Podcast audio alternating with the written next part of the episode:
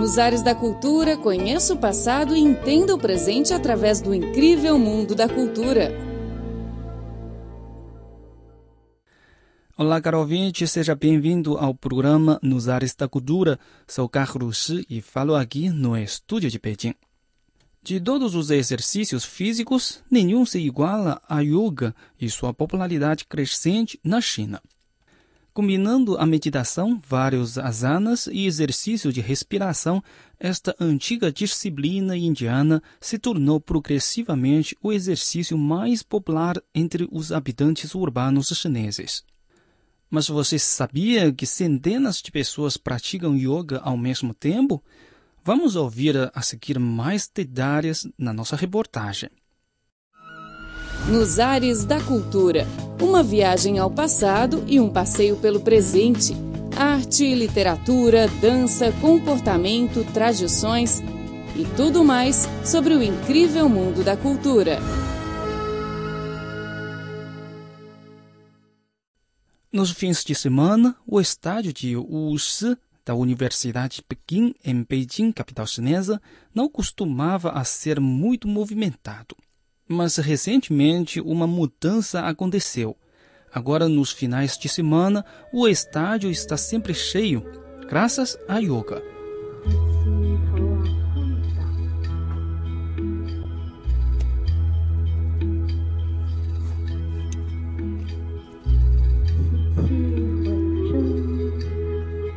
Mais de 500 homens e mulheres se reuniam no estádio e abriam os seus tapetes para yoga.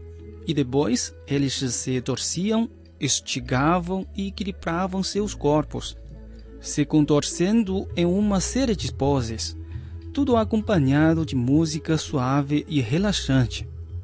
Apesar do calor escaldante, os participantes de todas as idades quase não notavam a temperatura e desenrolavam seus corpos com pura concentração e elegância.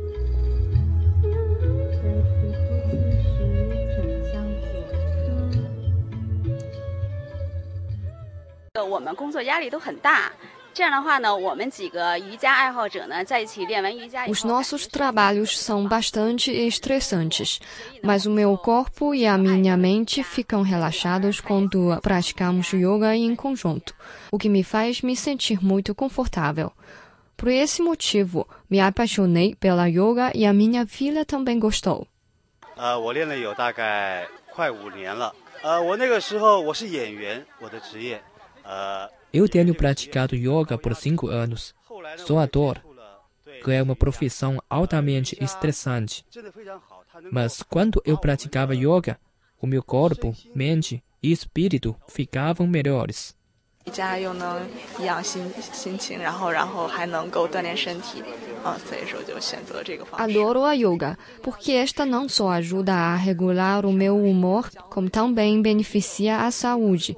A yoga é um esporte que exige persistência, caso contrário, as minhas extremidades vão se tornar rígidas. Enquanto você continua praticando, é completamente favorável.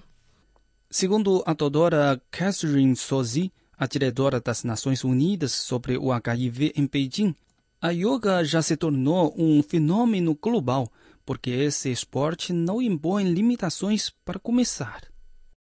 Yoga offers a simple, accessible and inclusive means to promote physical, A yoga fornece um significado único, acessível e inclusivo para promover a saúde física, espiritual e o bem-estar. Ela aumenta o respeito de um ser humano em relação ao planeta que compartilhamos. Não existem divergências na yoga. Todas as pessoas podem praticar, independente da sua força, idade ou habilidade. Aos olhos de Ashok Kansha, o embaixador da Índia na China, os princípios da yoga são relacionados à unidade do corpo e da mente e à harmonia entre o ser humano e a natureza, que tem uma grande similaridade com a cultura tradicional chinesa. Uh, no, Chinese uh, are learning because they see benefits of yoga. Os chineses estão aprendendo yoga porque eles veem os benefícios desta prática. Outra razão é que eles também veem como yoga combina bem com a tradição cultural da própria China. Nós vimos o invento Yoga Tai Chi no Templo do Céu. Desde então, soubemos que o belo e harmonioso invento organizado combinava as duas tradições ao mesmo tempo a yoga foi bem recebida e popularizada, pois este esporte tem sido visto como algo muito natural na China. Ele acredita que essa prática indiana original está procurando a sua segunda terra natal em seu país vizinho. A large number of yoga institutions are coming up in China itself. So you don't need to travel to India to learn yoga. O grande número de instituições de yoga estão aparecendo na China. Assim, você não precisa viajar para a Índia para aprender a yoga. No dia de 13 de junho, uma escola de yoga foi lançada em Kunming, que é a primeira escola de yoga avançada da China. Milhares de centros de yoga ficam em diferentes lugares do país.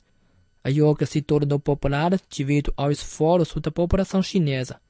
Acredito que a yoga está se tornando um movimento natural na China. Zhang Hanyu opera uma loja de serviços de yoga há vários anos. Ela disse que quando essa prática foi introduzida na China, atraiu apenas senhoras de escritório que queriam perder peso ou manter a forma física. Mas agora, as pessoas parecem reconhecer outros benefícios da yoga. 越来越深入的往下走的时候，就会发现瑜伽它其实不单单是体式动作。 Quando você sabe mais sobre a yoga, percebe que esta não está apenas relacionada à postura e ao movimento. Ela mostra como a gente se liga com o nosso próprio mundo interior, com a natureza e o universo.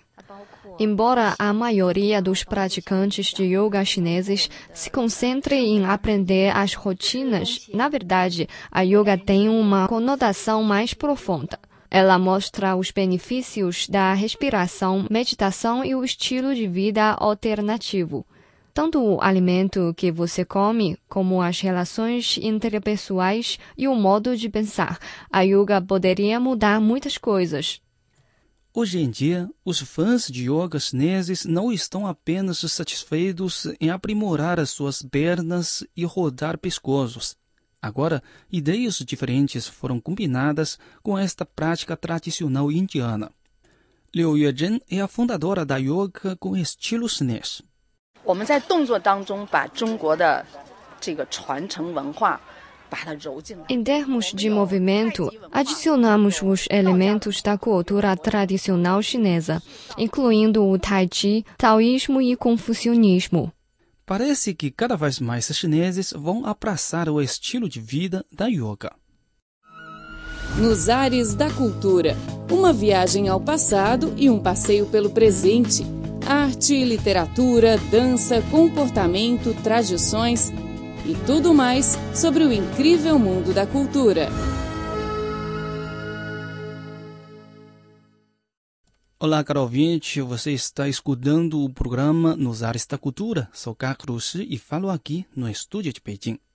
Na proteção de patrimônios históricos, uma grande questão que suscita discussões é a da necessidade ou não de destinar grande investimento para restaurar os patrimônios. A seguir, vamos à cidade de São Paulo, Brasil, para conhecer um projeto de restauração do patrimônio histórico Vila Itororó. Talvez nos mostre uma maneira diferente de lidar com a questão do patrimônio. Nos ares da cultura, uma viagem ao passado e um passeio pelo presente. Arte, literatura, dança, comportamento, tradições e tudo mais sobre o incrível mundo da cultura. No bairro Bela Vista, centro da cidade, há um conjunto de casas com o nome Vila Itororó, construído entre 1922 e 1929 pelo comerciante português Francisco de Castro. A vila foi considerada um marco da transição de São Paulo de uma terra colonizada para uma cidade moderna. Porém, devido à falta de administração e manutenção, a vila se tornou um grande imóvel pobre, onde se vivem mais de 300 pessoas. A Vila Itohoro foi classificada nos anos 1980 como um patrimônio histórico da cidade, porém entrou em degradação no ano 2000. Seis anos depois, os arquitetos Décio Tosi e Benedito Lima de Toledo propuseram um plano de restauração da construção que não foi posto na prática.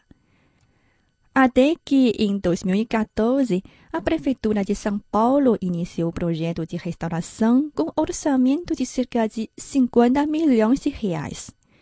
O arquiteto do projeto, Benjamin Savian, disse: que nós queremos fazer é incluir essas pessoas que fazem parte da história da Vila Itororó nessa nova história da Vila Itororó que será um espaço público, ou seja, que seja de fato um espaço público, um espaço voltado é, para um público amplo, para todos, inclusive para aqueles que já fizeram parte da história. A Vila Itororó é composta por um palacete e 37 casas e foi construída com materiais reaproveitados de edifícios demolidos, a maior parte dos quais foram adquiridas quando da demolição do antigo Teatro São José, que ficava no local onde hoje existe um shopping center. Na fase inicial do projeto de restauração, o trabalho principal é a pesquisa sobre esse patrimônio histórico. Benjamin disse.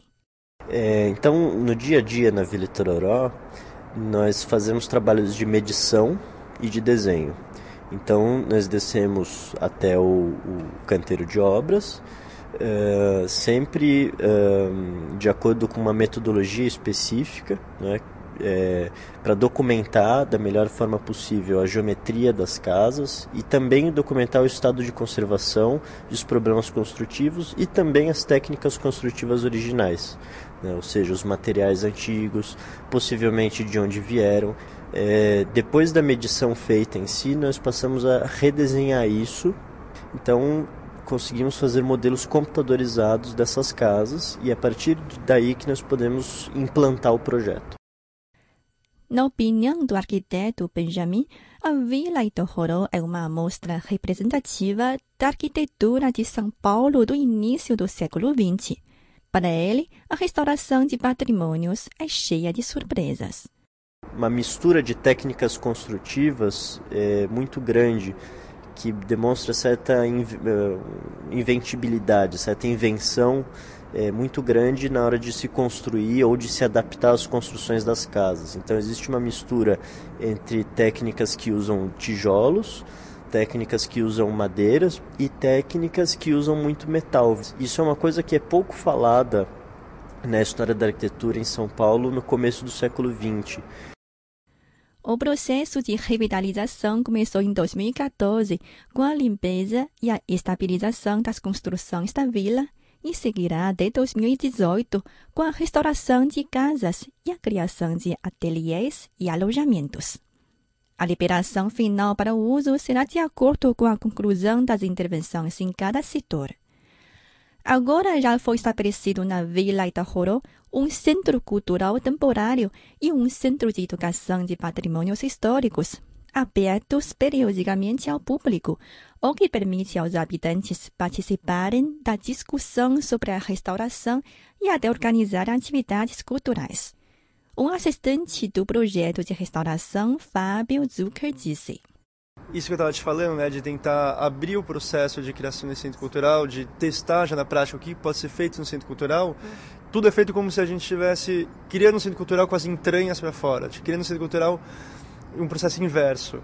Ou seja, de, antes de criar o centro cultural e testando o que, que esse centro cultural significa, o que, que ele pode vir a ser. Segundo o plano de prefeitura de São Paulo, a Vila Itohoro se transformará em um complexo cultural. Enfim, como proteger os patrimônios históricos de uma cidade? Talvez a resposta não seja somente a simples restauração ou construção, mas ainda uma boa utilização. Nos ares da cultura, uma viagem ao passado e um passeio pelo presente arte, literatura, dança, comportamento, tradições. e tudo mais sobre o incrível mundo da cultura.